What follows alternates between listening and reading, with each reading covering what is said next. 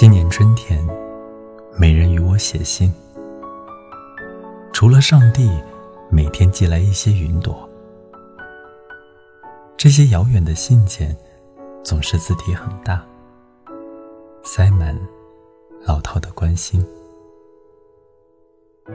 嘱托我好好做一个动物，与狗为善，准点觅食，日落而息。必要时，可以偷窃、做梦、寻找爱情，勤劳的组织奇妙的一生。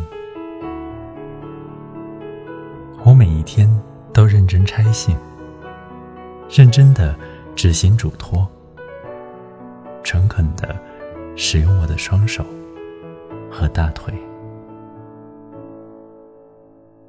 童年起，我就这样信任上帝。好像一匹套了麻袋的小马驹，忠于生存的直觉。每个黄昏，经过一座广场，我都想给上帝回信。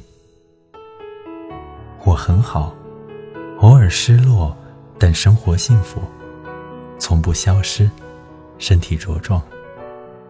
太阳强烈时，我将勇于奉献，而不怯于领受。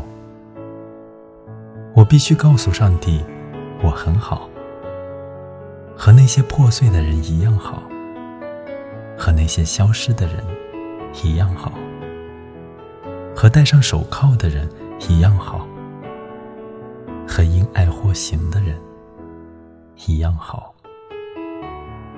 每个黄昏经过广场，我都这样想：上帝，请你看见我。请你看见我们。